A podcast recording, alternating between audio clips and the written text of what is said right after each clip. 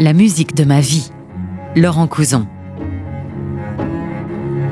Bonjour chers amis, bienvenue dans ce nouveau numéro de la musique de ma vie, l'émission où l'on partage notre amour pour la musique classique avec les grands compositeurs que l'on aime en essayant un temps de vous faire rêver, de vous évader. Alors ce que j'aime dans cette émission, c'est recevoir des personnalités très différentes et comprendre comment les musiques qu'elles ont choisies sont arrivées dans leur vie, pourquoi elles les aiment. Alors mon invité aujourd'hui, c'est une forte personnalité, elle est engagée, elle est connectée à notre époque, c'est elle défend une parole juste et claire. C'est c'est une vraie féministe au sens noble du terme, mais c'est aussi une plume singulière à la fois dans ses chroniques, ses billets d'humeur, notamment ici sur notre antenne RCJ, mais dans ses livres où elle s'intéresse aux hommes, à leurs failles, à leurs faiblesses, autant qu'à leurs forces et à leurs qualités. Nous nous croisons souvent ici dans les couloirs de la radio et j'ai toujours beaucoup de plaisir à échanger avec toi de l'actualité, du monde qui nous entoure. Je suis donc impatient que nous puissions aujourd'hui parler ensemble de musique. Bonjour Tristan Badon. Bonjour Laurent.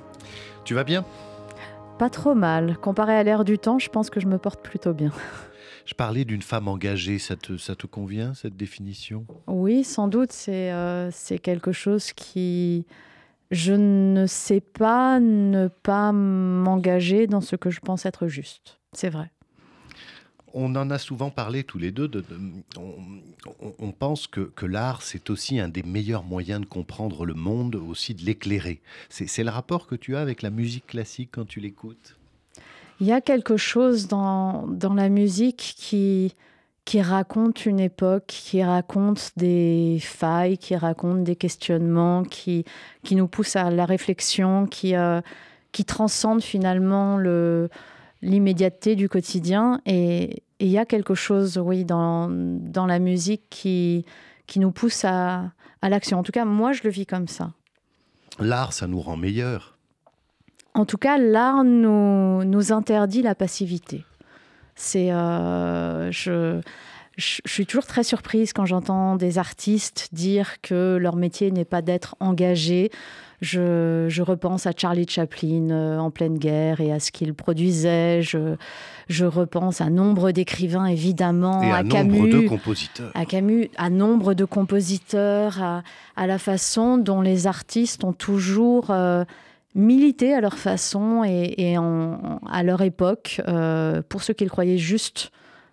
Il y a toujours eu deux types d'artistes finalement. Il y a eu les artistes engagés, ceux qui ont un peu changé le monde et qui aussi ont changé le langage artistique, et puis les artistes dits de divertissement. Les deux doivent cohabiter finalement. Bien sûr, mais c'est deux choses différentes.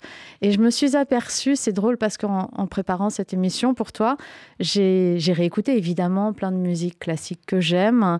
Et, et j'ai écouté ça avec mes enfants. Et, et ma fille, qui a 8 ans, m'a dit Pourquoi tu as choisi que des chansons tristes Mmh, Et donc, C'est vrai, ta sélection n'est pas, n'est pas très gaie, on va Non. voir. et je, je me suis posé la question et, euh, et je pense que oui, il faut que les deux cohabitent. Mais il y a quelque chose qui me correspond peut-être moins dans les chansons joyeuses, puisque les chansons joyeuses sont pour moi des chansons qui me poussent à, à l'inaction et à la béatitude, finalement. Hmm. Et c'est pas. Il y a quelque chose. La musique classique, euh, par comparaison avec la musique de où il y a des paroles, la musique de divertissement, le- les chansons, hein, pour, pour faire simple, il y a quelque chose qui doit me transcender. Je sais pas pourquoi. Ça t'emmène quelque part. D'ailleurs, quand est-ce que tu l'écoutes, cette musique classique? Tu l'écoutes en écrivant, par exemple? Pour Justement pour t'emmener des idées? J'ai appris à l'écouter en écrivant. Euh, J'avais beaucoup de, de mal avant. Au tout départ, mon, mon premier contact avec la musique classique, c'est ma mère.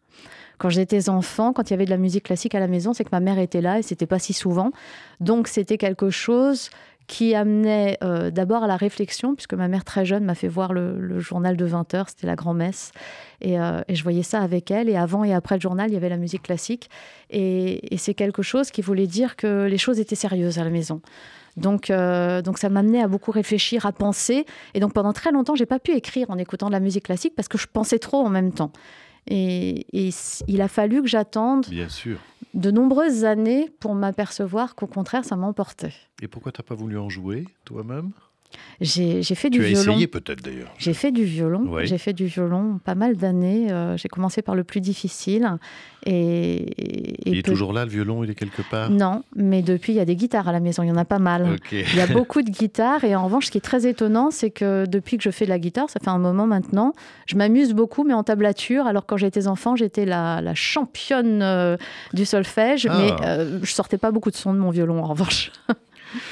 Écoute, on va découvrir ta sélection. C'est vrai, tu l'as dit, elle est, elle, est, assez sombre. Euh, alors que toi, tu es toujours tellement souriante, c'est marrant. Euh, en commençant bah, par un grand romantique, un grand romantique torturé, Franz Schubert, et son quatuor accorde La jeune fille et la mort. Pourquoi ce choix? Encore une fois, pour moi, la musique classique, c'est quelque chose qui, qui nous transcende et bizarrement, à chaque fois dans ma vie que j'ai vraiment écouté la musique classique, pas juste que je l'ai mis en petite musique de fond, que je l'ai vraiment écouté, c'est quelque chose qui m'a poussé à l'action. Et je ne sais pas pourquoi. D'abord, euh, je souris beaucoup, mais je suis pas quelqu'un de joyeux, en vrai. Il faut que je sois honnête, je suis pas quelqu'un de très joyeux. Je suis, je partage les moments de bonheur de mes amis, et je suis heureuse d'être auprès d'eux quand, euh, quand ils se marient, quand ils vivent des moments joyeux. Mais là où je me révèle vraiment utile, c'est quand ils vont mal. C'est à ce moment-là, souvent on dit euh, les amis disparaissent quand vous allez mal. Moi, c'est un peu l'inverse. Quand ils vont bien, je me dis qu'ils n'ont pas besoin de moi. Quand ils vont mal, je, me transcende un ah peu, je me surpasse. On a envie de t'avoir comme ami, dis donc. je, voilà, je, suis plus efficace dans ces moments-là. Et la musique classique, pour moi, c'est quelque chose qui me pousse à l'action. Et la, joie ne me pousse pas à l'action, la joie me pousse à, la béatitude, à la passivité et à, juste apprécier et à me taire, alors que les musiques un peu dures, les musiques un peu tristes, me forcent à me rebeller et à arrêter de me complaire dans l'inaction. Alors on va présenter ce, quatuor, La jeune fille et la mort, euh, composé par Franz Schubert, dont on a déjà beaucoup parlé ici. Ça s'inspire d'un poème du même nom, et ce poème c'est comme une berceuse à la mort accueillante dont la jeune fille demande qu'elle la laisse encore un peu danser, chanter, vivre. C'est finalement l'histoire de Schubert qui mourra seulement à 31 ans et qui est déjà, quand il écrit ce quatuor, très malade et voit son destin tragique arriver. Et dans le poème, la mort répond Mais non, je suis ton ami, la jeune fille ne doit pas s'inquiéter. Tiens, je te propose, avant qu'on écoute le début de ce quatuor, que l'on lise ensemble ce court poème de Mathias Claudius. Tu vas faire la jeune fille, puis moi je fais la mort. Va-t'en, ah, va-t'en, disparais, odieux squelette. Je suis encore jeune, va-t'en et ne me touche pas. Donne-moi la main, douce et belle créature, je suis ton ami. Tu n'as rien à craindre, laisse-toi faire, n'aie pas peur, viens doucement dormir dans mes bras.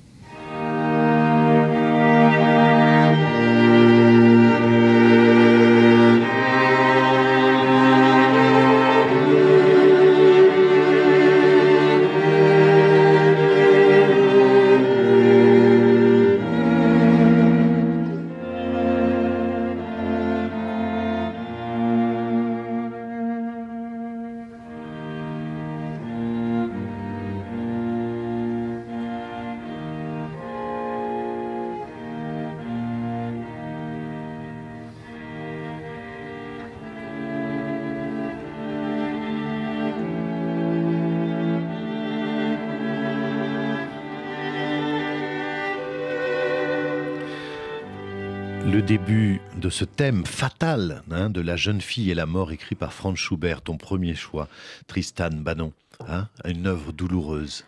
C'est, bah, tu as voulu qu'on lise un, poème. Si j'avais eu le, talent de Baudelaire, après avoir entendu ça la première fois, j'aurais sans doute écrit l'horloge. Je ne sais pas si, nos auditeurs et si tu connais ce, poème qui commence comme ça, qui dit Horloge, Dieu sinistre, effrayant, impassible, dans le noix nous menace et nous dit Souviens-toi.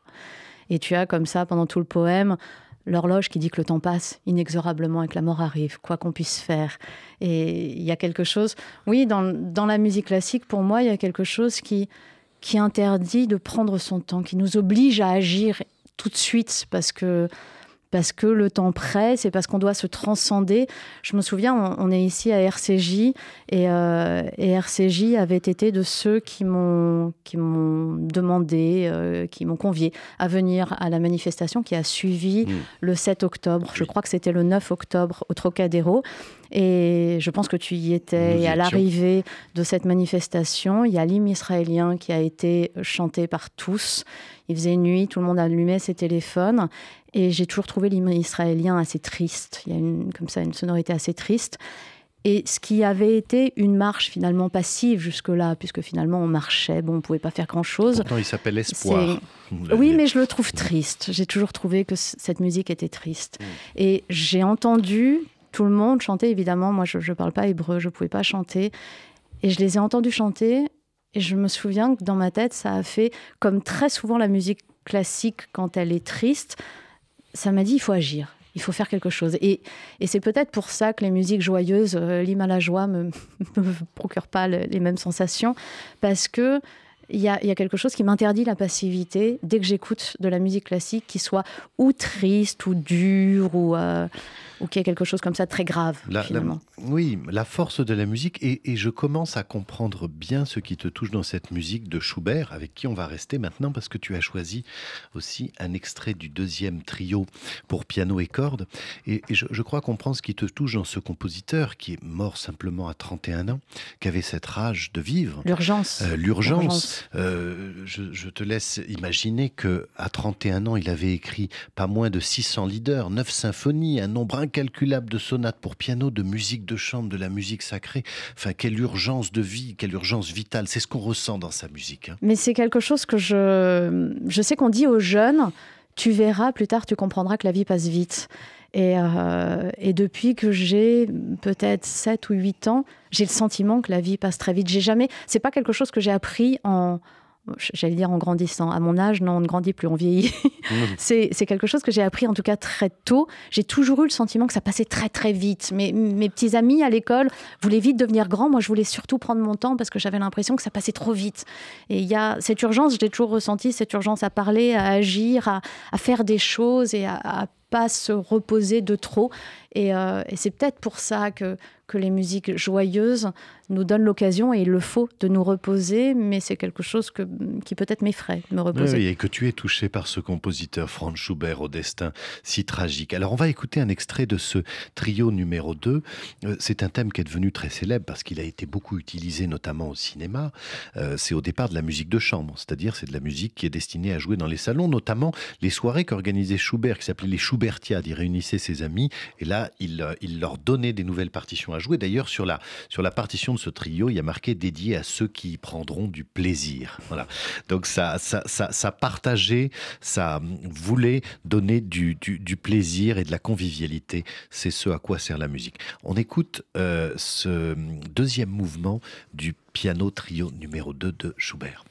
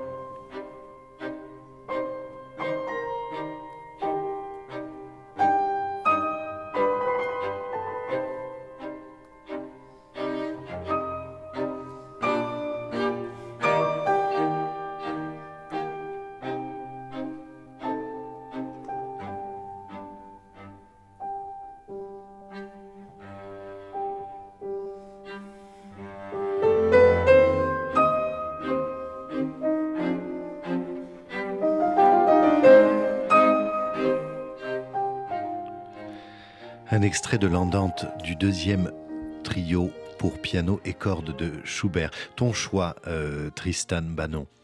Comment tu as découvert cette musique?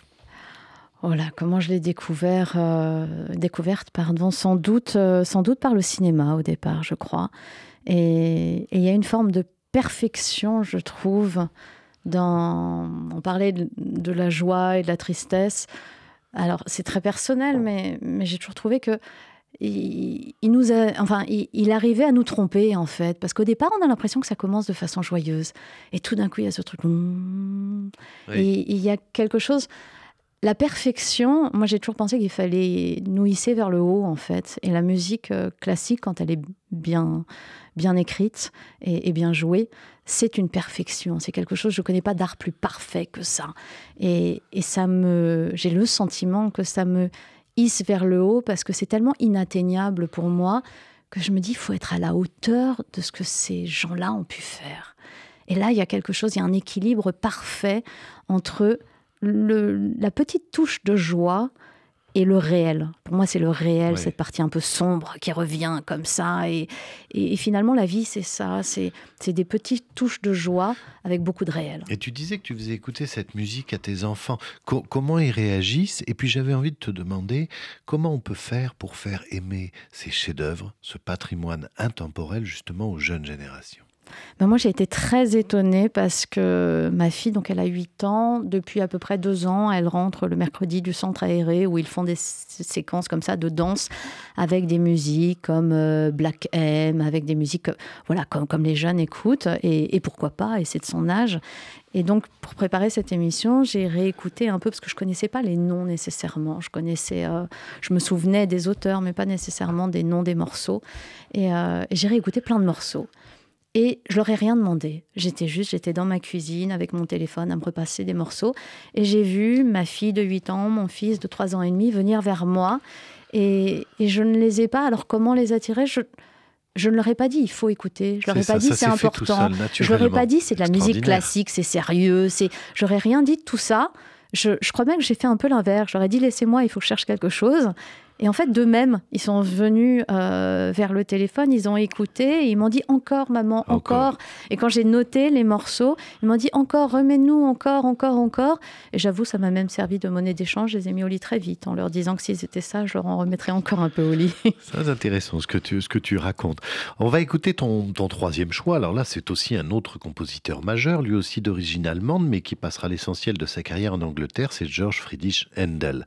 Alors Handel, là, c'est un compositeur du XVIIIe siècle, une œuvre immense dont on dit qu'il fut, avec Bach et Vivaldi, l'un des grands pionniers hein, de la musique baroque. C'était aussi un virtuose, un virtuose du clavecin pour lequel il a écrit plusieurs suites, c'est-à-dire à, l'époque des mouvements de danse enchaînés. Et dans la quatrième suite, il y a un mouvement qui est devenu très célèbre, c'est une sarabande. Une sarabande, en fait, c'est une danse à trois temps, très très noble, hein, vraiment très ancrée dans la terre. Et cette sarabande, euh, Kubrick l'a utilisée dans son film euh, Barry Lyndon comme thème principal tout au long de ce film. C'est comme ça que tu l'as découvert? Non seulement c'est comme ça que je l'ai découvert, mais c'est comme ça que je suis revenue à la musique classique parce que pour, euh, pour des, histoires personnelles finalement qui sont liées à mon vécu, après avoir euh, m'être séparée de ma mère et de cette présence quotidienne de la musique classique, j'avais pris beaucoup de distance, peut-être justement parce que ça me rappelait ma mère. Et, arrive Barry Lyndon. Et je vois Barry Lyndon et je me fous complètement des images. Je n'écoute que la musique. Et je comprends que la musique classique, c'est aussi ça.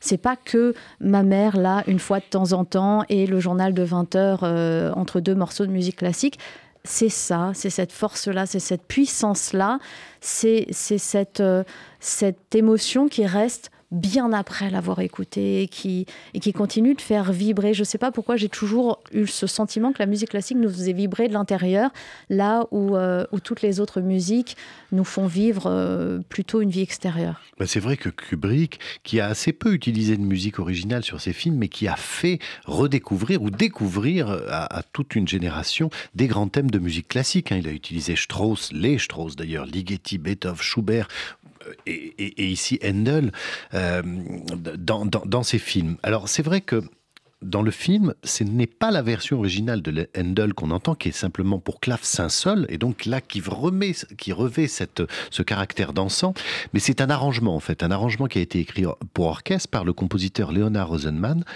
spécialement pour le film, et c'est vrai que ça rend l'œuvre plus grave, plus solennelle. Elle revêt à ce moment-là non plus des allures de danse, mais d'une procession très funèbre. Hein.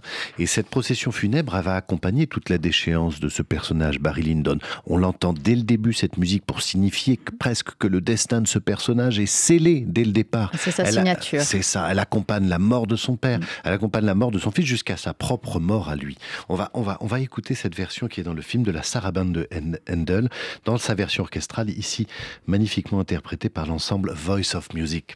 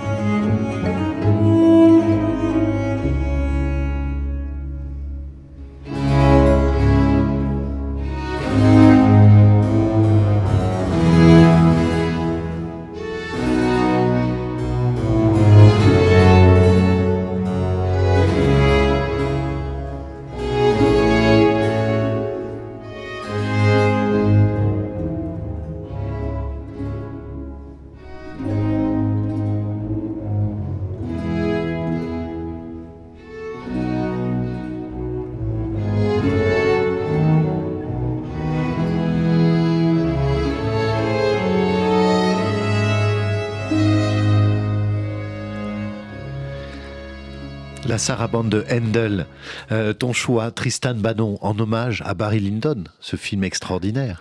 Oui, et puis c'est marrant parce qu'en écoutant ça, je me, disais, moi, il y a beaucoup d'exercices d'écriture que je fais, que j'adore, écrire des scénarios, écrire des éditos, écrire euh, des essais, écrire, voilà. Euh, mais ce que je préfère, c'est écrire des romans. Et souvent, on me l'a reproché d'ailleurs, parce que j'aime beaucoup l'autofiction, je m'inspire du réel. Et s'inspirer du réel, c'est chercher ce qu'il y a de... Il y, a deux choses qui sont nécessaires pour faire de l'autofiction. Il faut euh, trouver ce qu'il y a de plus grand que soi dans votre histoire à vous, ce qui parlera aux autres, ce qui parlera à tous, parce que sinon notre petite histoire, on s'en fout, et trouver ce qu'il y a de romanesque là-dedans. Et ben, j'invite chacune des personnes qui nous écoutent à se passer ce morceau sur sa vie, sur sa journée, et, je trouve que ça révèle, ça agit comme un révélateur en fait. En, chimie, on a des révélateurs comme ça. Ça agit comme un révélateur. Ce qu'il y a de romanesque dans nos vies qui ne semble pas l'être apparaissent tout à coup si on met ça en musique de fond. on met Handel et, et, tout change de sens et tout change d'apparence et, on voit le romanesque de chaque chose. En tout cas, sur moi, ça marche très bien. Ben, merci beaucoup, Tristan. Tu, tu, tu, en parles extrêmement bien. Et c'est vrai que c'est ce qu'on aime dans cette émission, entendre les gens parler avec leur sensibilité, de leur rapport à ces, à ces musiques intemporelles. Et tu nous as dit à quel point ça te faisait du bien et ça pouvait faire du bien au monde. On va se quitter avec ton dernier choix, c'est la très belle chanson triste de Tchaïkovski. Ça, c'est une bonne pièce pour les enfants parce que c'est issu d'un recueil de pièces d'études pour piano, un joli balancement, et également une mélodie assez mélancolique. Hein. C'est, c'est un joli morceau pour commencer le piano. Et puis, je vais te remercier d'être venu dans la musique de ma vie en collègue, hein, puisque là, tu vas enregistrer ta, ta, ta, chronique et on te retrouve ici toutes les semaines. Et puis, bientôt, ton prochain roman, ça, ça, ça avance bien. C'est... Ah, le roman avance. J'ai un roman, un essai, une biographie en cours, mais, mais l'actualité me prend beaucoup, beaucoup de temps avec Franck tireur, donc c'est vrai qu'il n'en reste pas beaucoup, mais, mais j'y travaille. Eh bien, merci Tristan. On te retrouve ici, partout et ailleurs. En tout cas, merci de ta parole qui est juste, qui est claire et qui nous fait du bien en ce moment. Euh, à très bientôt. Mais merci à toi de m'avoir invité. C'est une sublime émission. Chers auditeurs, à la semaine prochaine. D'ici là, prenez soin de vous et des autres. On se quitte avec cette chanson triste de Tchaïkovski.